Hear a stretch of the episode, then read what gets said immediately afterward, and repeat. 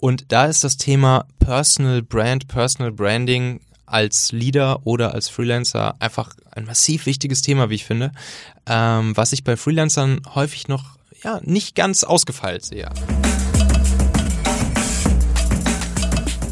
Herzlich willkommen zu einer weiteren Folge unseres Podcasts Free Talent. Über meinen heutigen Gast freue ich mich äh, ganz besonders. Er ist bereits erfolgreich als äh, Gründer unterwegs gewesen, äh, beschäftigt sich heute intensiv damit, wie Talente gut arbeiten können, was natürlich perfekt zu diesem Podcast passt. Ähm, unter anderem hat er auch seinen eigenen, worüber wir sicherlich später auch noch kurz sprechen werden. Ähm, bei mir sitzt Michael Assauer.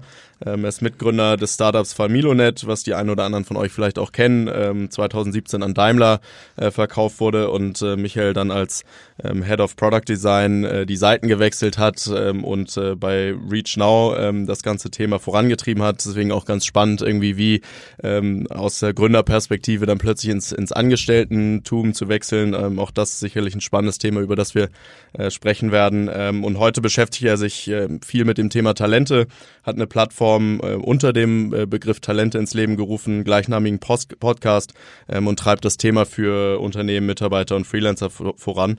Ähm, also ein, ein, echter Experte, den ich hier bei mir sitzen habe für das Thema. Ich freue mich sehr aufs Gespräch. Äh, moin Michael, schön, dass du dir die Zeit genommen hast. Wow, tausend Dank, Daniel. Welch eine Einführung. Freut mich sehr, hier zu sein. Sehr schön. Vielleicht ähm, kannst du zu Anfang einmal kurz erzählen, wie diese Punkte, die ich gerade erwähnt habe, so ein bisschen zusammenhängen und wie du eigentlich dahin gekommen bist, äh, wo du heute stehst und vor allen Dingen, was reizt sich so an diesem Thema Talente, dass du da eine ganze ganzes ganzes Thema drum baust. Mhm. Ja, gerne. Ähm, ja, wie du, wie du schon äh, schön zusammengefasst hast, wir haben, ähm, meine beiden Mitgründer, Hauk und David und ich, wir haben so vor ja, acht Jahren unser erstes Startup gegründet, Familionet. Das war ein B2C Mobile Tech Startup und wir haben eine App gebaut, die sich an Familien richtet und wo es darum geht, ähm, seine Location untereinander zu scheren. Das war damals, 2011 war das noch was Neues. Da war das noch nicht so, dass, äh, dass man mal ebenso auf WhatsApp seinen Standort geteilt hat. Und da war das in den USA schon ein relativ großes Thema. Ja. Hier noch nicht. Und äh, dann haben wir uns gedacht, okay, dieses Konzept, das passen wir jetzt so ein bisschen auf den europäischen Markt an und bringt's nach Europa. Das hat dann ziemlich gut funktioniert. Wir hatten dann so ungefähr zweieinhalb Millionen User, allerdings dann auch auf der ganzen Welt. Klar, schon die, die meisten so im deutschsprachigen Raum, aber auch viele in den USA, Indien, Brasilien, Türkei, das waren so unsere größten Märkte.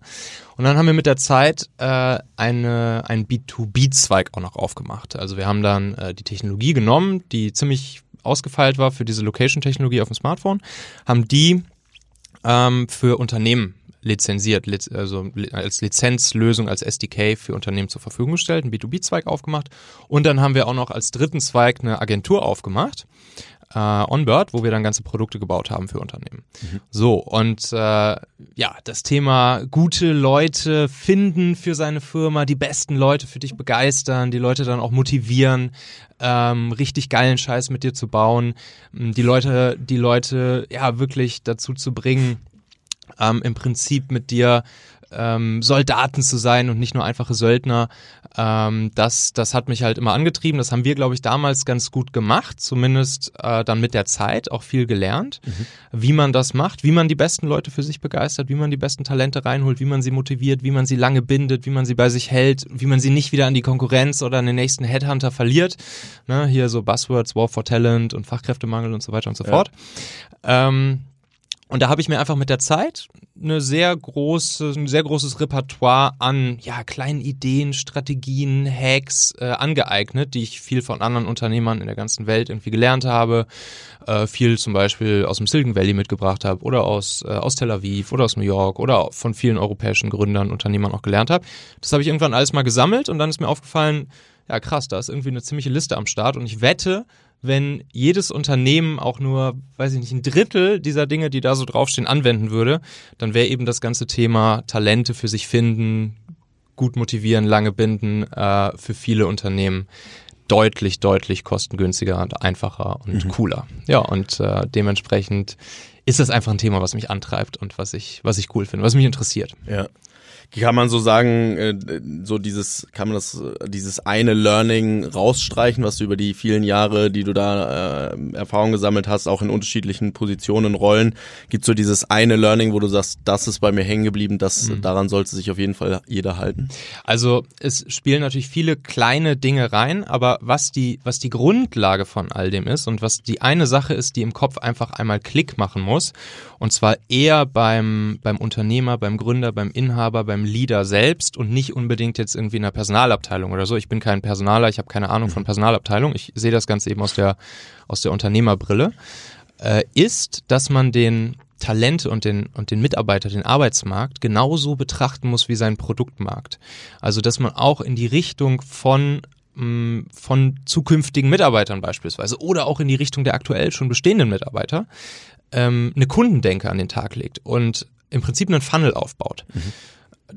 Und dann kannst du mit, mit sehr, sehr kleinen, einfachen Hacks im, im Prinzip klassische, ja, seien es Marketing, seien es Online-Marketing, Hacks auch in Richtung Bewerber, Mitarbeiter, Talente, äh, Markt und entsprechend deinen Talente-Funnel, den du dir dann aufbaust, äh, anwenden. Und das mhm. ist so die Grundphilosophie an der ganzen Geschichte. Und jetzt habe ich eben, im Prinzip kannst du es so dir vorstellen, innerhalb dieses Funnels an jeder Ecke kleine, kleine Tricks und Hacks am Start, wie man eben die Conversion Rates, wenn man es jetzt in Richtung Produktmarkt sehen würde, ja. äh, einfach erhöhen kann. Man merkt schon, Hacks ist dein Thema. Ähm, du hast ja auch ein paar ähm, Hacks für das äh, Thema Freelancing mitgebracht, äh, kommen wir später noch drauf zu sprechen. Ähm, was mich aber natürlich auch interessiert ist, ähm, gerade weil ich ja auch, auch selber Gründer bin, mhm. ähm, jetzt hast du irgendwie lange Jahre dein, dein eigenes Baby aufgebaut äh, mit deinen Mitgründern und ähm, plötzlich wechselt man so ein bisschen die Seiten, geht dann in so einen großen Konzern, mhm. wird plötzlich Teil eines Riesenkonstrukts.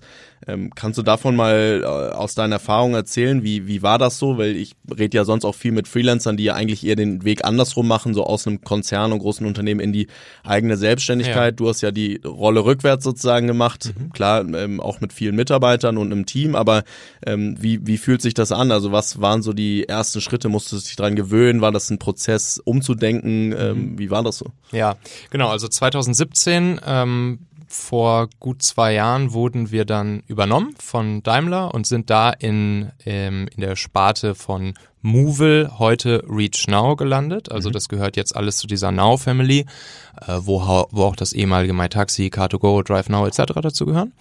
Und ja, also wir sind dann mit unserem gesamten Team rübergewechselt. Ähm, wir hatten eine sehr, sehr, sehr starke Teamkultur bei uns im Startup. Ähm, dafür, dafür haben wir auch gestanden. Das war so ein bisschen ähm, auch unser, ja, unser Markenzeichen, unsere Teamkultur und sind dann in dieses Konzernuniversum gekommen, wobei man halt sagen muss, also gerade diese Mobile Tech Sparte von Daimler, die ist schon noch vergleichsweise Start-upy unterwegs. Äh, aber nichtsdestotrotz haben wir natürlich mitbekommen, dass da, äh, dass da auf einmal dann ein Konzernuniversum herrscht. Und es war cool einerseits, also wir, wir haben, wir waren natürlich auch so ein bisschen überwältigt und waren auf einmal äh, Part von einem riesengroßen Team, welches über die ganze Welt verstreut war mit Offices in Hamburg, Berlin, Stuttgart und Portland, Amerika. Das war dann natürlich auch cool, irgendwie dann mal irgendwie zu den Amis rüber zu fliegen und da mit denen zu arbeiten. Aber natürlich, ja, haben wir auch gemerkt, oh, okay, krass. Entscheidungen, die wir jetzt mal eben so getroffen hätten, ähm, die wir als sinnvoll erachten und wo auch alle anderen eigentlich in der Firma sagen, jawohl, das wäre sinnvoll, ne, wenn es jetzt zum Beispiel irgendwelche Technologien ging oder so, die wir einsetzen wollten, ähm, dann ist das halt nicht mal ebenso entschieden. Und dann dauert das manchmal sehr, sehr, sehr lange. Da muss ich mit einer Legal-Abteilung abgestimmt werden, etc. Äh, und oftmals kommt dann die Antwort Nein zurück. Und dann denkst du dir so, okay, du willst hier einen Global Player bauen, du willst einen Global Mobility Player bauen, der es mit, mit den Ubers äh, dieser Welt aufnehmen kann. Und wir hängen uns hier lange, lange, lange Monate an der Entscheidung auf für etwas, wovon alle sagen, dass es sinnvoll wäre. Ähm, so, und wie, wie, soll das dann funktionieren? So, und, das, und diese Denke so ein bisschen reinzukriegen, das, das war eine Herausforderung. Was auch ein großes Learning für mich war, war so diese politische Denke. Also ähm, das kannte man natürlich so richtig aus dem, aus dem Startup auch nicht, eigentlich gar nicht, ähm, dass du mh, dass du sehr stark natürlich auch auf deine eigene Karriere schaust. Ähm, das war auch was, was ich wirklich unterschätzt hatte. Also ja. so diese eigene Karriereleiter heraufzusteigen. Das ist das, was du im, im Konzern in der Hand hast. Das ist das, was du direkt steuern kannst. Und deshalb, das ist auch einfach nur natürlich psychologisch äh, logisch und, und sinnvoll sogar und gar nicht verwerflich, aber ich habe das erst gar nicht verstanden. Ich habe zum Beispiel diesen, diesen Effekt gar nicht verstanden, dass ähm, du, jemand, jemand hat eine Idee so und, und hat, eine, hat eine geile Idee. Und dann kommt irgendwer anders an und sagt, super Idee, ich helfe dir dabei. Ich mache das, das und das für dich, damit wir die Idee auf die Straße kriegen. Im Startup würde jeder sagen, wow, voll geil, dass du mir hilfst, richtig gut, Dankeschön, lass ballern. Äh, und im Konzern kommt dann so eine Konkurrenzdenke rein. Dann geht es auf den so, mm, der will mir hier irgendwie mein, mein Projekt streitig machen, der will mir hier irgendwas wegnehmen, der will jetzt auf einmal das Thema für sich irgendwie beanspruchen. Und das habe ich erst gar nicht verstanden. Das habe ich, ich habe das erst nicht kapiert, bis ich dann irgendwann dahinter gekommen bin. Okay, hier mit dem eigenen persönlichen Namen zu stehen, mit die eigene Karriereleiter her hoch zu, hochzuklettern, den eigenen Karrierepfad in, in diesem Konstrukt zu sehen, das ist wirklich was, was hier jeder selbst in der Hand hat und deshalb da auch für sich selbst optimiert. Mhm. So wie man im Startup eben alles auf seine, auf seine Firma, auf sein Baby, auf seine Vision, auf seine Mission optimiert, optimierst du da natürlich viel mehr auf dein, auf dein eigenes, äh, auf deinen eigenen Benefit, was, was ich überhaupt nicht verwerflich finde, nur man muss es halt erstmal verstehen. Ja. Spannend. Ähm, Gerade so dieses Thema ähm, Agilität kann ich mir kann ich mir vorstellen, dass das so von ja, Startup-Welt, äh, Gründer, schnelle Entscheidungswege, sehr agiles äh, Konstrukt, dann mhm. hin zum Konzern deutlich weniger Agilität. Ähm, würdest du das auch so sehen und warum glaubst du, dass Agilität heute so häufig scheitert? Ja, also gerade wenn man auch über, über Freelancer redet, dann ist das ja so, die agilste Arbeitsform eigentlich überhaupt, mhm. ähm, weil ich ja auch dann schauen muss, dass ich agil mit den Unternehmen irgendwie zusammenarbeite. Aber nichtsdestotrotz äh, sieht man ja auch häufig in Unternehmen, dass so dieses Prinzip Agilität zwar irgendwo an der Wand steht, aber nicht wirklich mhm. gelebt wird und auch scheitert. Ähm, was meinst du, woran liegt das? Mhm. Ja, das ist, äh, das ist ein tricky Thema. Ne? Agilität ist, ist auch so ein, ist tatsächlich ein Herzensthema von mir. Ähm, das würden wahrscheinlich sehr viele von sich behaupten. Das ist auch gut so. Ähm, ich bin dennoch der Meinung, dass Agilität oftmals einfach ja, falsch umgesetzt wird aus der mangelnden Erfahrung heraus und auch aus den aus der mangelnden ja, aus den mangelnden Eiern heraus, die man hat. Weil Agilität kostet. Agilität kostet richtig. Ähm, Agilität hat große Benefits. Agilität führt meiner Meinung nach dazu, wenn man es richtig anwendet, dass Produkte schneller fertig sind, auf einer höheren Qualität und sogar mit einem deutlich stressfreieren Job, chilligeren Job für alle Beteiligten. So, das ist der Benefit. Nur bis mhm. man dahin kommt, kostet es massiv. Und es kostet zum Beispiel, dass sich alle in der Firma, vom Praktikanten bis zum CEO, alle an Prozesse halten. Also Agilität ist eben nicht das, was man vielleicht so als Bild vor sich hat, wenn man das Wort Agilität hört. Alle wuseln wie wild im, im Büro rum und jeder macht, was er will. Nein, das ist es nämlich gerade nicht. Deshalb finde ich das Wort Agilität manchmal auch in sich ein bisschen misleading, so vom Begriff her. Ähm, Agilität basiert sehr stark auf Prozessen. Sehr, sehr, sehr stark auf Prozessen und auf einem Commitment aller zu diesen Prozessen. Und ja, die Agilität bietet die Möglichkeit, diese, äh, diese Prozesse anzupassen und lädt auch die Leute ein, die Prozesse anzupassen in einem bestimmten, in bestimmten Perioden. Nehmen wir an, wir haben jetzt ein Scrum-System und haben irgendwie zweiwöchige Sprints und dann hat man irgendwie alle zwei Wochen eine Retrospektive und ja, da kann das Team dann für sich entscheiden, Prozesse anzupassen. Ähm, aber dann wird sich wieder für die nächsten zwei Wochen auf diese an, an, auf die angepassten Prozesse muss sich committed werden. Mhm. Und sobald einer in diesem Konstrukt da ausbricht, sich nicht mehr dran hält, ähm, ne, oder so der Klassiker, Management kommt an und sagt, ja, aber jetzt ist hier auf einmal was aufgepoppt, das muss jetzt bis morgen fertig werden, ähm, dann bricht das System in sich zusammen. Und dann passiert halt, was, was ich sehr oft beobachte, dass dann nämlich keine Agilität mehr herrscht, ähm, dass einfach nur noch Chaos herrscht, dass einfach nur Chaos und Anarchie herrscht und dass dann natürlich die Leute das schnell auf, das, auf die Agilität zurückführen und sagen, ja, das mit dem Scrum, das, das mit dem Kanban, das mit der Agilität, das hat hier nicht bei uns funktioniert. Das hat nur zu Chaos geführt, das hat zum schlechteren Produkt geführt, alle Leute waren auf einmal gestresster und deshalb äh, ja, haben wir das entweder wieder abgeschafft oder machen jetzt noch so eine Light-Version davon oder so. Und ähm, ja, Agilität ist kostet. Das mhm. kostet. Würdest du tendenziell die, die, die These unterstützen, dass ähm, ein agile oder Agilität oder agiles Konstrukt leichter aufzubauen ist mit Freelancern, weil die einfach vom Mindset agiler denken und nicht so in diesen Strukturen festhängen, um immer wieder in dieses Muster zurückzufallen und zu sagen, so war aber vielleicht früher der Prozess mhm. und deswegen halte ich mich da dran? Also ich glaube, was Freelancer besonders gut können, ist äh, sich an Prozesse in einem Unternehmen äh, anzupassen. Mhm. So, also ich meine, ne, dafür verdienen Freelancer natürlich auch gutes Geld und haben dementsprechend auch diese diese Kundendenke oft drin. So, ne? Also ich werde hier bezahlt für meine Leistung als Freelancer, als Selbstständiger. Ähm, und dementsprechend, ja, ist hier natürlich jetzt auch mein, mein Kunde in dem Sinne König, was, äh, was, was dann äh, dazu führen kann, dass Freelancer sich auch sehr gut auf Prozesse, die einfach existieren, einlassen. Und, ähm, und vielleicht nicht anfangen, äh, ja, die Prozesse schon im Keim äh, zu boykottieren oder so, ne? Mhm. Was, äh, was manchmal eben bei, bei Teams äh, passiert, wo dann vielleicht irgendwie eine, eine Managemententscheidung heißt, so wir machen jetzt hier agil. was ja schon sozusagen per se nicht oder per Definition nicht, nicht funktionieren kann. Aber ein Freelancer, glaube ich, der hat dann einfach, der kommt mit einer Offenheit rein, ähm, die äh, bestehenden Prozesse erstmal zu akzeptieren aber dann ist er natürlich auch sehr herzlich eingeladen und das würde ich dann auch von einem Freelancer erwarten, äh, dass er dann natürlich auch bei Retros und so mitmacht und, äh, und dann auch aus seiner Erfahrung, das ist ja auch gerade das Geile, ein Freelancer hat einfach schon viel Erfahrung gesammelt in anderen Unternehmen mhm. und dann eben auch aus der Erfahrung heraus die zukünftigen Prozesse mitschärft und vielleicht auch in eine richtige Richtung ähm, entwickelt. Ne? Da ist der Freelancer dann eben auch Berater und kann auch das Team mitberaten, kann eine Art Micro-Influencer in das Team herein sein, um äh, die Prozesse noch besser zu machen. Mhm.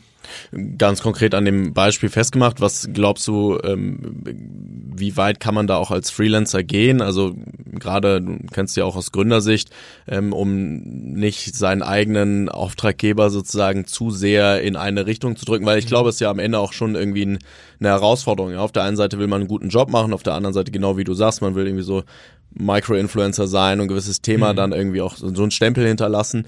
Und auf der anderen Seite, derjenige, für den man arbeitet, der bezahlt einen ja auch mhm. ähm, und man will eigentlich nicht seinen eigenen Auftraggeber kaputt machen. Also mhm. siehst du da aus deiner Sicht so, so eine Balance, die, die man irgendwie halten muss und ist das ein schmaler Grad für dich oder würdest du Freelancern grundsätzlich auch raten, bringt alles ein, was ihr, was ihr habt? Also ich habe damit immer sehr gute Erfahrungen gemacht. Wir, wir hatten bei uns in der Firma im Startup ähm, auch ab und zu Freelancer mit dabei. Mhm. Und ich fand es immer total gut, wenn die ihre, ihre Expertise, die sie ja oft schon viele, viele Jahre haben, ähm, die oft schon viele verschiedene Unternehmen und Teams kennengelernt haben, viele verschiedene Arbeitsweisen kennengelernt haben. Wenn sie die mit einbringen, dafür bezahle ich sie ja auch und, und das, das erwarte ich dann auch irgendwie. Also wenn ich mir einen, einen Berater in dem Sinne ähm, buche, dann will ich natürlich auch sein, sein Wissen haben und, äh, und das finde ich dann auch geil. Also das fand ich immer total gut und für, für, für mich war es immer super wertvoll, wenn Freelancer ihre, ihre Meinung, ihre, ihre Vorschläge, ihr Feedback mit eingebracht haben. Heißt natürlich nicht immer, dass das dann auch eins zu eins so umgesetzt wird. Das sollte in so einem Fall dann ja das Team entscheiden und sich seine Prozesse selbst geben. Mhm. Äh, aber Ideen reinbringen, gerne, immer, super, super gerne, ja. Mhm. Spannend.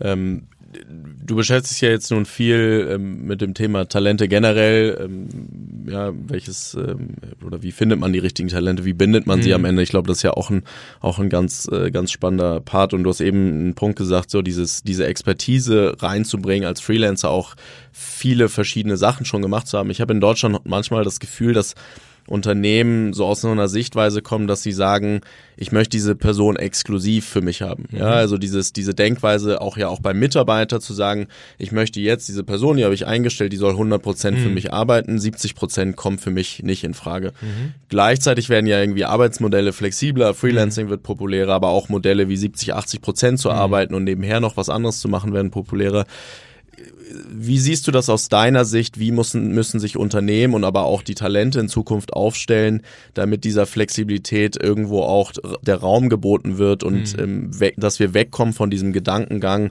ich brauche ein Talent für 100 Prozent, mhm. auch in 70 Prozent kann jemand gute Arbeit leisten. Mhm. Ja, also das, ähm, da bin ich natürlich auch ein bisschen hin und her gerissen. Einerseits bin ich bin ich Unternehmer, der mit mit seinem Team ähm, Dinge auf die Straße bringen möchte und da weiß ich einfach, wie wertvoll das ist. Äh, erstens die Leute voll am Start zu haben, aber zweitens auch die Leute an einem Ort am Start zu haben, weil ähm, ja, das, das zeichnet den Menschen aus. Der Menschen ist im Kollektiv schlauer als alleine und dementsprechend ist es oft so, dass die besseren Ergebnisse dabei rumkommen, wenn Menschen vernünftig miteinander kommunizieren und interagieren können, am besten halt persönlich im selben Raum, um zu einem Ergebnis zu kommen. Und äh, das, diese Erfahrung habe ich auch häufig, häufig gemacht. Ähm, und ich habe viel mit Remote-Teams gearbeitet und meine Erfahrung war äh, sehr, sehr häufig, dass es einfach ein Tick besser und, und fluffiger funktioniert, wenn die Leute einfach mal kurz zusammen in einem Raum sich über eine Sache Gedanken machen. Allein schon, weil dann die Kommunikation einfacher ist. Mhm. Ähm, auf der anderen Seite, klar, also ich find's halt auch geil, mit dem Laptop auf dem Schoß ähm, in irgendeinem Café zu sitzen und von da aus zu arbeiten äh, oder irgendwie am Strand zu sitzen mit mehr Blick und, und von da aus im Prinzip für Unternehmen auf der ganzen Welt arbeiten zu können. Das ist natürlich auch ein riesengroßes Privileg, was, was wir heutzutage haben. Ähm, und ja, da muss eben eine Balance gefunden werden. Also ähm, ich, ich gönne meinen Mitarbeitern das auch und ich will auch, dass die, dass die solche Freiheit spüren äh, und dass sie das machen können. Und ich ermuntere die auch dazu, ja, wenn du hier jetzt mal irgendwie ein bisschen Kopf frei kriegen willst, dann setz dich doch mal für einen Tag in einen Café oder in Coworking Space oder von zu Hause oder sonst wo. Aber auf der anderen Seite erwarte ich halt auch bei wichtigen kritischen äh, äh Team ja, Produktionen, dass dass die Leute dann auch bereit sind, ähm, zusammenzuarbeiten und auch physisch zusammenzuarbeiten. Ähm, ja, es gibt viele Tools, die helfen und ich weiß auch, dass es funktionieren kann, aber meiner Meinung nach ist die, ist das Risiko einfach größer, dass es nicht funktioniert, wenn Leute nicht zumindest äh, eine gewisse Zeit auch zusammen an einem Ort sind. Mhm.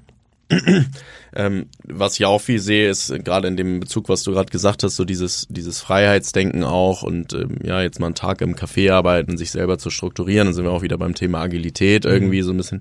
Ähm, siehst du, dass, dass das irgendwie Talente immer glücklich macht, also diese, dieser Freiheitsgedanke, weil ich habe häufig auch das Gefühl, dass, dass jeder, gerade die jüngeren Leute, alle wollen Freiheit. Ja, alle sagen, ja, ich, wenn ich irgendwie frei im Unternehmen bewegen mhm. kann, sowohl inhaltlich als auch jetzt irgendwie äh, räumlich, mhm. ähm, dann, dann ist das das, der Job für mich, ja, ist ideal. Mhm. Wenn es dann aber darum geht, wirklich Dinge voranzutreiben und auch Ergebnisse zu zielen, erzielen, dann ist häufig so die erste Frage, wo ist mein Chef und äh, mhm. wo hilft er mir jetzt, das zu erreichen? Also eigentlich das komplette Gegenteil und eine sehr enge Struktur ja. irgendwie erfordern. Ähm, ist das was, ähm, was du bestätigen kannst und wie sollten Unternehmen aus deiner Sicht auch damit umgehen, mhm. mit diesem, ja, dieser, einerseits dieser Vorstellung von Talenten und dann eigentlich der Realität, die eigentlich ja. äh, 180 Grad in die andere Richtung geht.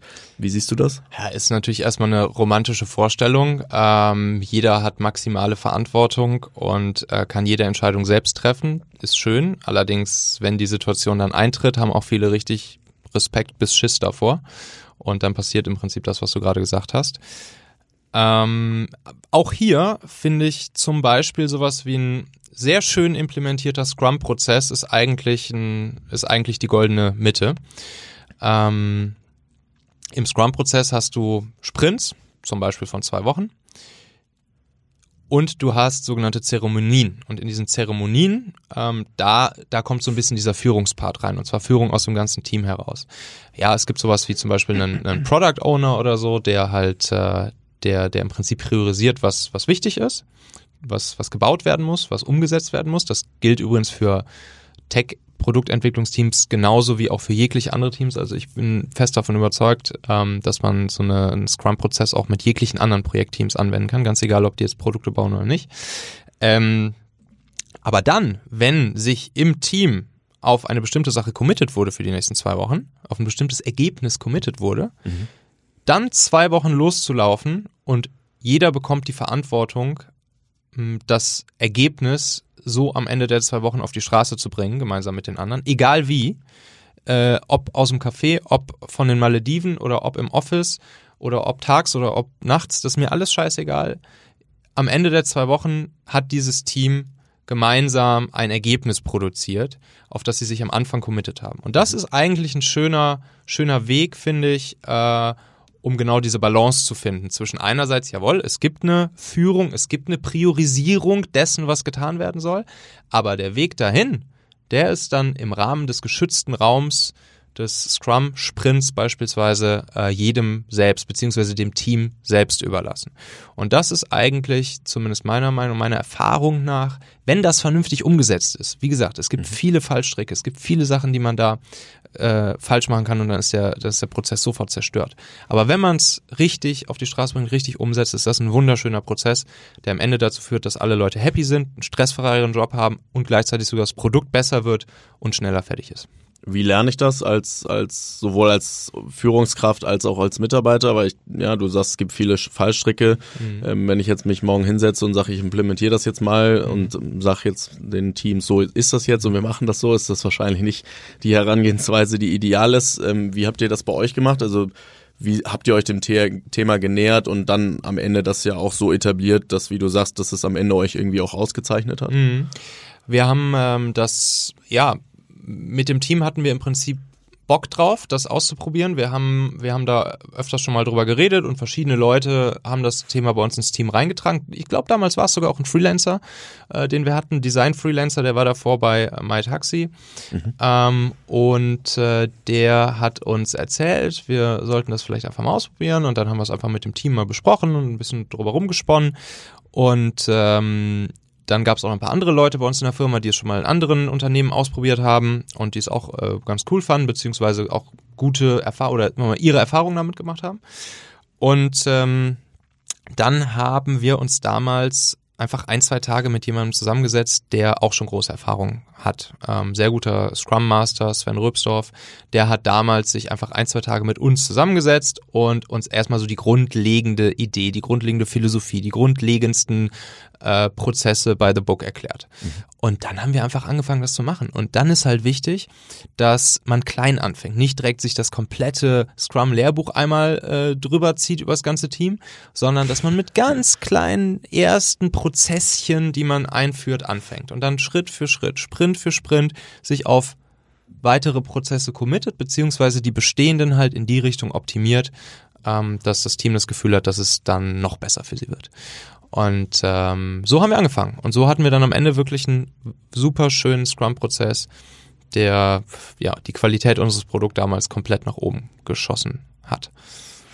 Man merkt, du hast dich äh, viel damit auseinandergesetzt und das äh, Thema Lernen ähm, und äh, nächsten Schritte machen äh, ist auf jeden Fall was, was, was dir wichtig ist.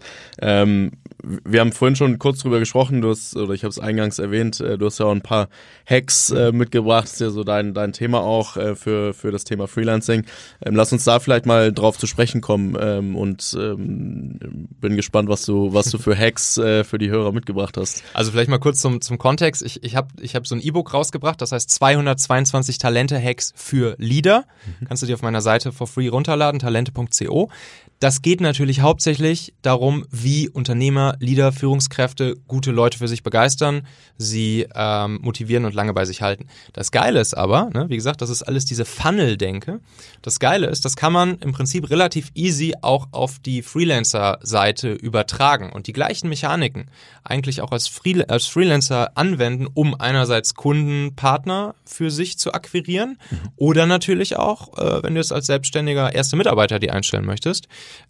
ähm, auch das in die Richtung verwenden. Das ist ja gerade das Geile, dass man diese, wenn man einmal diese Funnel-Denke drin hat, dann, ähm, dann funktioniert das halt einfach perfekt in jegliche Richtung. oder cool. vielleicht eben auch als Freelance-Team zu arbeiten. Ja, ja das sehe ich auch immer mehr oder haben viele der Gäste im Podcast auch schon gesagt, dass es so dahin übergeht, dass ich als Freelancer mir irgendwie fünf andere Freelancer suche, die dann irgendwie nicht angestellt sind, aber mit denen ich irgendwie immer wieder zusammenarbeite ja. und ich eigentlich so eine Freelance-Unit bilde. Ja. Am Ende ist es aber ja nichts anderes, als die Leute irgendwie auch zu binden, zu führen, ja. Anzuweisen und in die richtige Richtung zu, zu leiten. Äh, von daher ähm, glaube ich sehr relevant. Ja. Auf jeden Fall. Ähm, ja, dann gehen wir einfach mal rein. Ich habe hier mal so ein paar Dinger mitgebracht. Ich will mir die hier so nach und nach raussuchen. Ähm, fangen wir mal ganz oben im, im Funnel an. Irgendwie willst du ja ne, potenzielle Leads bei dir reinkriegen. Seien es jetzt Kunden oder seien es Partner, mit denen du arbeiten möchtest. Und da ist das Thema Personal Brand, Personal Branding als Leader oder als Freelancer einfach ein massiv wichtiges Thema, wie ich finde, ähm, was sich bei Freelancern häufig noch ja, nicht ganz ausgefeilt sehe. Also, mhm. wenn man jetzt so einen Funnel aufspannen würde, könnte zum Beispiel jeder Freelancer könnte anfangen, äh, zu seinem Herzensthema, zu dem Thema, für das er steht, mh, mm, Content zu veröffentlichen. Sei es, sei es ein Blog oder sei es jetzt als Designer ein Dribble-Account oder sonst irgendwas. Oder äh, sei es als Developer natürlich auch entweder ein Blog oder Software zu veröffentlichen, etc. Und, ähm, und dann leitest du die Leute auf deine, auf deine Content-Plattform. Nehmen wir an, du hast jetzt eine eigene Webseite ähm, und dort sorgst du dann dafür, dass die Leute mit dir interagieren. Also, dass du zum Beispiel irgendwas anbietest, äh, was sie sich zum Beispiel for free runterladen können, so wie jetzt hier mein mein E-Book. Ähm, und schon kommst du mit den Leuten in Kontakt und kannst dafür sorgen, dass du auch weiter mit den Leuten interagierst. Sie lernen dich kennen, sie lernen dich als Person kennen, sie lernen deine Marke kennen, sie lernen dein Thema kennen, sie lernen kennen, wofür du stehst und das spricht sich rum. Das ist natürlich ein, das ist ein Game, was, was ein bisschen länger geht, so. Mhm. Das muss man ein bisschen länger spielen. Aber dann spricht sich das langsam rum.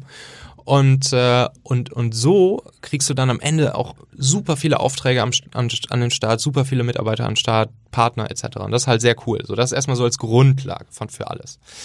Ähm, was glaubst du, vielleicht da kurz eingegangen, was glaubst mhm. du, wie wichtig sind gerade so die, die, auch die Social Media Kanäle für, für Freelancer? Also ähm, eben auch Präsenz zu zeigen, wenn, äh, Instagram, Facebook, LinkedIn mhm. ähm, und Co. Ähm, ziehst du das damit ein oder sagst du eher, das ist ein B2B-Thema und für dich sind dann die Social Media Kanäle, außer LinkedIn, würde ich mir mhm. jetzt mal ausklammern, ähm, was ein B2B-Kanal ist, ähm, äh, nicht so wichtig? Mhm. Ja, am Ende machst du halt Geschäfte mit Menschen das sind alles Menschen, egal ob es B2B, B2C oder B2 whatever ist, sind alles Menschen, die, äh, die mit dir am Ende Geschäfte machen, die sich für dich entscheiden. Äh, Geschäfte werden zwischen Menschen gemacht. Und dafür ist es natürlich gut, mit diesen Menschen zu interagieren, diesen Menschen Informationen über dich zu geben, diese, diese Menschen sogar inbound zu dir hinzuziehen. Äh, natürlich musst du gucken, was zu deiner Person und zu deiner Marke und zu deinem Herzensthema passt. Also ich würde jetzt nicht anfangen, auf allen zehn Social-Kanälen äh, irgendwie versuchen, Content zu ballern, weil erstens kriegst du wahrscheinlich nicht hin, viel zu viel Arbeit. Ja. Und zweitens gibt's halt auch äh, Kanäle, die ja einfach nicht zu dir passen. Also ich zum Beispiel mache jetzt mit Facebook nichts, so, weil das passt irgendwie, also ich, irgendwie Facebook habe ich halt nicht so ein Fable für. Und äh, ich mache halt jetzt lieber äh, LinkedIn und probiere so ein bisschen auf Insta einfach aus Spaß rum. Mal gucken, ob ich das weitermache oder nicht. Aber so, ich habe jetzt zum Beispiel einfach LinkedIn dann für mich entdeckt. Mhm. Ähm, aber das muss dann jeder für sich selber machen. Zum Beispiel ein YouTube-Kanal ist bestimmt auch cool. Ähm, ja. Dann noch ein, äh, dann einen kleinen, kleinen Trick. Ähm, wenn du auf irgendeinem Event mal spannende Kontakte kennenlernst, ähm, dann ist der Klassiker natürlich einfach kurz Visitenkarten austauschen. Aber ähm, was, was, was ich letztens erlebt habe, was ganz cool funktioniert, ist äh, einfach sagen, ey komm, lass mal ein Selfie zusammen machen. Und dann macht ihr ein Selfie zusammen. Und dann schickst du einfach am nächsten Tag das Bild der Person per WhatsApp rüber und sagst, ey, cool, dich getroffen zu haben und so weiter und so fort. Und schon entsteht auch hier wieder eine viel persönlichere Bindung. Ähm, und ihr kommt ins Gespräch. Ihr seid direkt am Chatten, ihr habt, der, der, derjenige hat direkt wieder dein Bild vor Augen, es entsteht eine emotionale Bindung und so ne, so baut sich der Funnel dann auch noch weiter auf. Das ist halt mhm. eine Möglichkeit, Leute in den Funnel reinzuholen. Äh, von natürlich vielen. So, das ist einfach ein kleiner, der kleine Selfie-Trick beim, beim Networking. Jetzt weiß ich auch, warum du eben ein Selfie von ah. uns gemacht hast. Morgen kriegst du erstmal ein Foto von mir. Auf jeden Fall. Ähm, Oh, und dann habe ich auch noch einen, einen ganz coolen Trick mitgebracht. Den habe ich mal von dem Gründer von äh, Foursquare in New York gelernt. Ähm, der hat erzählt, wenn du Leute für dich und deine Firma begeistern möchtest, ne, in dem Fall waren es halt Mitarbeiter, aber wie gesagt, kannst auch auf alles andere übertragen, dann ist das Wichtige, dass du deinen Fokus nicht unbedingt darauf legst, diese Person zu überzeugen, weil das geht in der Regel relativ easy, ähm, sondern dass du den Fokus darauf legst, die Freunde und die Familie von dieser Person für dich zu überzeugen. So, jetzt stellst du dir natürlich die Frage, okay, wie soll ich das machen, wenn ich die gar nicht kenne? Aber auch dafür gibt es natürlich einen Hack, ähm, wie du Freunde und Familie von einer Person für dich pitchen kannst, ohne dass du sie kennst. Und zwar auch hier wieder. Stell dir vor, du hast mit der Person gesprochen, hast sie kennengelernt, sie war zum Beispiel bei dir im Office oder so. Und, äh, und dann bereitest du ein, ein kleines Video vor. Machst ein kleines Video, das muss nicht lang sein, das muss nicht High-Class produziert sein, kann Handyvideo sein, ähm, wo vielleicht so in zwei Minuten, drei Minuten so ein bisschen dein Unternehmen, dein Produkt, deine Person, dein Herzensthema vorgestellt werden, vielleicht ein, zwei Mitarbeiter von dir schon zu Wort kommen und wenn du dich dann mit der Person getroffen hast, danach schickst du ihm einfach dieses Video rüber bei, bei WhatsApp oder per E-Mail und sagst ihm, ey, cool, dass du da warst. Ähm, so, und wenn du, wenn du später mit, mit Familien oder Freunden hier über uns redest, dann zeig ihnen doch einfach das Video, dann können sie sich direkt vorstellen, worum es hier geht. Und schon hast du in der Hand, wie diesen Personen, den Freunden und der Familie von der Person, mit der du was machen möchtest, die du gewinnen möchtest, äh, deine Firma gepitcht wird. Ganz cooler kleiner Hack. Auch. Spannender Ansatz. Jo. Das werde ich selber mal ausprobieren. Mach mal, auf jeden Fall. Funktioniert gut. Habe ich damals auch sehr, sehr viel gemacht bei der Mitarbeiterakquise. Also wirklich funktioniert absolut gut. Aber dann letztendlich standardisiert, also hast du ein Video ja, wir haben ein Video bei wir hatten ein Video bei YouTube. Also das ist jetzt nicht pro. Nein, pro. nein, nein, nein. Wir hatten ein Video bei YouTube, äh, was ein cooles Video war, wo man unsere Firma ein bisschen kennengelernt hat, unsere Leute, unser Produkt. Mhm. Das habe ich denen danach einfach immer geschickt gesagt, hier, falls du mit Family Friends sprichst, zeig denen das doch einfach. So, ja, dann auch noch, ne, wir sind jetzt ein bisschen tiefer im Funnel drin. Ähm, und du hast, nehmen wir an, du hast irgendwelche Meetings mit deinen Kunden, äh, mit deinen Partnern, mit deinen Mitarbeitern. Regelmäßige Meetings. Und wichtig ist, dass du bei diesen Meetings im Prinzip positive Emotionen in die anderen Menschen reinbringst. Positive Erfahrungen bei den anderen ankerst, könnte man so vielleicht NLP-mäßig sagen. Und ähm, das kannst du ganz einfach machen, indem du am Anfang jedes Meetings jede Person kurz dazu aufforderst, so ein, zwei, drei Dinge zu nennen, ähm, die sich seit dem letzten Meeting, das ihr hattet, verbessert haben und worauf sie stolz sind, dass ihr die erreicht habt. Ganz easy. Ganz easy. Einfach nur jeder sagt mal kurz ein, zwei Sachen. Round the table, das dauert insgesamt 30 Sekunden, äh, was wir seit dem letzten Meeting geschafft haben und worauf wir stolz sind, dass wir es geschafft haben. Bam. Und schon ähm, ankert sich bei jedem im Kopf eine coole Atmosphäre, coole Stimmung und äh, das Ganze wird viel produktiver und bindet natürlich auch die Leute langfristig an dich. Funktioniert, also das, das äh, ja, klingt für mich so sehr amerikanisch. Ja, ist ähm, natürlich auch oft. Funktioniert das in Deutschland? Ja, auf jeden ja. Fall. Also habe ich mit meinem Team auch häufig gemacht. Äh, kann man auf jeden Fall machen, ja. Ist natürlich viel, also wie du schon sagst, ist viel äh, viel beeinflusst, was ich so drüben gelernt habe oder auch in Israel gelernt habe. Aber ähm, funktioniert hier auch, kann man machen auf jeden Fall. Gut. Ähm, so, dann gibt es noch so einen so Punkt, der, der wichtig ist in der Kommunikation mit anderen, also zum Beispiel mit Kundenpartnern etc. Und zwar ist das die sogenannte Illusion of Transparency. Also das ist so ein psychologisches Phänomen, und im Prinzip ist es eine Art Diskrepanz zwischen deiner eigenen Selbstwahrnehmung, wie du dich selber wahrnimmst und wie dich andere wahrnehmen, der Fremdwahrnehmung. Mhm. In der Regel ist es so, du weißt, wie du deine Worte, dein Verhalten meinst ähm, und transportierst es dann in einer, in einer gewissen Art und Weise rüber und dann erwartest du, dass die anderen es ziemlich genau auch so wahrnehmen und verstehen, wie du eben denkst, dass du es kommuniziert hast oder wie du es eben selbst verstehst. Und äh, das kann in so einer Runde von Menschen oftmals dazu führen, dass, äh, dass das nicht so ist. Also so ein klassisches Beispiel ist, ein äh, CEO hat jetzt in seiner Wahrnehmung ja schon 35 Mal gesagt, dass Dinge so oder so gemacht werden sollen. Wieso sollte er das jetzt noch ein 36. Mal sagen? Äh, aber er hat ver vielleicht vergessen, dass er das 35 Mal jeweils 30 anderen Leuten erzählt hat. Und, äh, und dann ist seine Selbstwahrnehmung deutlich anders als die Fremdwahrnehmung. Und diese Illusion of Transparency, der muss man sich erstmal bewusst werden und dann kann man damit arbeiten.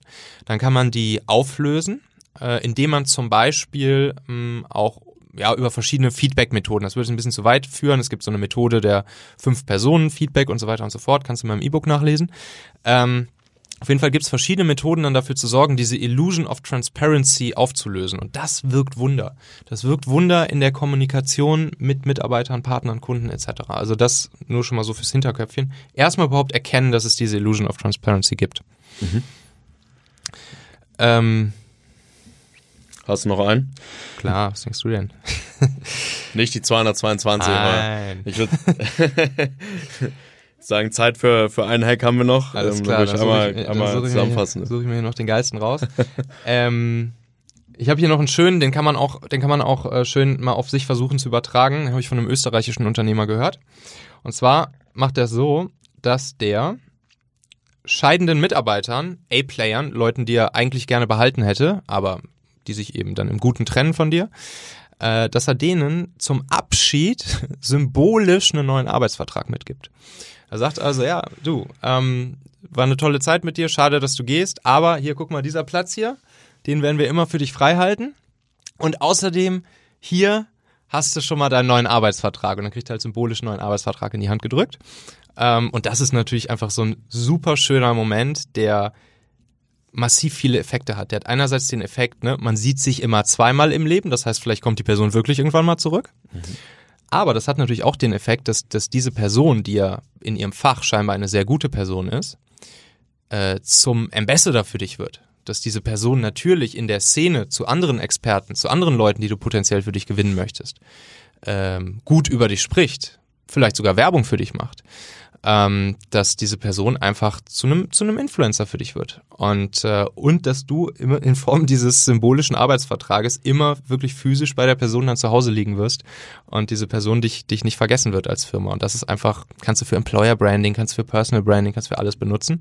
Ähm, eine super schöne äh, eine schöne Geste mit Effekt sehr schön, cool. Äh, auf jeden Fall was gelernt. Auch äh, werde ich werd mal das eine oder andere äh, selber mal ausprobieren. Ich fasse mal kurz zusammen die sechs Sachen, die du erwähnt hast. Ähm, Personal Brand ist wichtig, ähm, aufzubauen, über verschiedene Kanäle Content auszuspielen. Ähm, das Selfie per WhatsApp verschicken, nachdem man sich getroffen hat, äh, anstatt der Visitenkarte, äh, finde ich sehr cool. Probiere ich mal aus. Ähm, Familie und Freunde überzeugen, äh, Video schicken, was man irgendwie kurz produziert, zwei drei Minuten irgendwie verschicken. Ähm, auch ganz spannend. Ähm, positive Erfahrungen Erfahrung verankern. Ähm, was wurde in den letzten äh, zwei, drei äh, Wochen seit dem letzten Meeting irgendwie geschafft ähm, und den, den Unterschied zwischen der, der Fremdwahrnehmung und Eigenwahrnehmung äh, bewusst werden und damit umgehen. Ich glaube, da stimme ich dir zu. Da gibt's teilweise sehr große Diskrepanzen. Wenn man sich dem bewusst wird, äh, mhm. kann man damit auf jeden Fall arbeiten.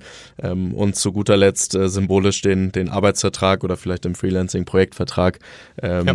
für scheidende Leute, ähm, Partner etc. Ähm, übergeben, wenn die Personen gehen. Ähm, mhm. Spannende Punkte, ähm, sehr hilfreich, glaube ich. Viele äh, Dinge, die man mal ausprobieren kann, ähm, eigene Erfahrungen sammeln kann. Vielen Dank äh, dafür auf jeden Fall.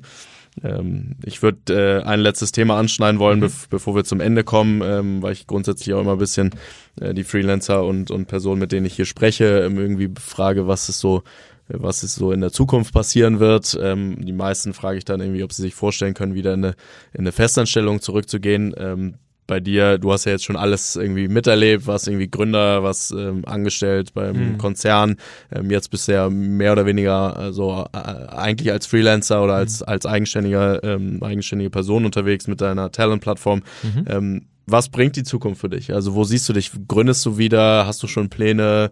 Ähm, siehst du Talent ähm, als Plattform, als Podcast? Ähm, ist das dein Baby für die nächsten Jahre? Mhm. Ähm, kannst du dir noch mal vorstellen, für einen Konzern zu arbeiten? Mhm. Ähm, wo was bringt äh, die Zukunft für dich? Ja. Ähm, ja, schöne Frage. Also genau, talente.co, das ist mein neues Baby. Das ist jetzt das, äh, wo ich, wo ich drauf ballern werde und das ist äh, das, da, damit bin ich dann wieder äh, Unternehmer slash Freelancer, Selbstständiger. Mhm. Ähm, und daran zeigt sich auch schon, dass, äh, dass das ist, wo ich mich wohlfühle. Also ich habe mich auch im Konzern da wohlgefühlt. Das war eine spannende Zeit. Ich bin super froh, dass ich es gemacht habe, nochmal super viel gelernt. Aber jetzt ist meine neue Mission, ähm, Unternehmen, Unternehmern, den Menschen dahinter, den Leadern, den Gründern, den Entscheidern dabei zu helfen, mit ein paar einfachen Ideen und Tricks und Hacks ähm, gute Leute an ihre Seite zu holen, weil ich weiß, dass es geht. Ich weiß, dass vieles von dem, was wir unter den Buzzwords Fachkräftemangel, War for Talent etc. kennen, nicht sein müsste, ja. ähm, wenn man es nur richtig umsetzen würde. Und dieses Wissen, das möchte ich, das möchte ich weitergeben. Das ist jetzt meine Mission. Mhm. Ähm, das hat einerseits klar natürlich für mich selbst äh, das einen, einen potenziellen Benefit später da eine Firma drauf aus, draus aufzubauen, aber ich sehe da auch einen gewissen, äh, ja, schon so einen kleinen sozialen Auftrag auch so. Also ich glaube, ne, das, was, was uns ausmacht hier, der, dieser riesige Mittelstand, die besonders viel unter dem ganzen Talente-Thema leiden, ähm, da können viele, viele, viele sich Kosten sparen und gute Leute gewinnen, gute Leute behalten, wenn sie einfach ein paar Tricks anwenden, ähm, womit es am Ende allen besser geht. Mhm. Und das ist, das ist das, was jetzt erstmal meine neue Mission ist. Sehr schön. Äh, klingt auf jeden Fall spannend. Ich werde es äh, beobachten. Ähm, wird sicherlich nicht der letzte Austausch äh, sein, den wir, den wir hatten. Sehr spannendes Thema. Michael, vielen Dank, dass du heute hier warst, ähm, dass du deine Hacks mitgebracht hast. Ähm, danke fürs spannende Gespräch und äh, bis bald. Tausend Dank, Daniel. Bis zum nächsten Mal. Ciao, ciao. Ciao. Ja, vielen Dank für das heutige Zuhören. Alle Shownotes und Infos zur nächsten Folge findet ihr wie immer auf unserer Homepage freetalent.de. Ähm, hinterlasst gerne Bewertungen, auch bei Spotify und Apple. Äh, schickt uns Feedback und macht gerne auch äh, Gastvorschläge, äh, wer spannend sein könnte für den Podcast. Ähm, wir freuen uns über eure Meinungen und äh, bis zur nächsten Folge.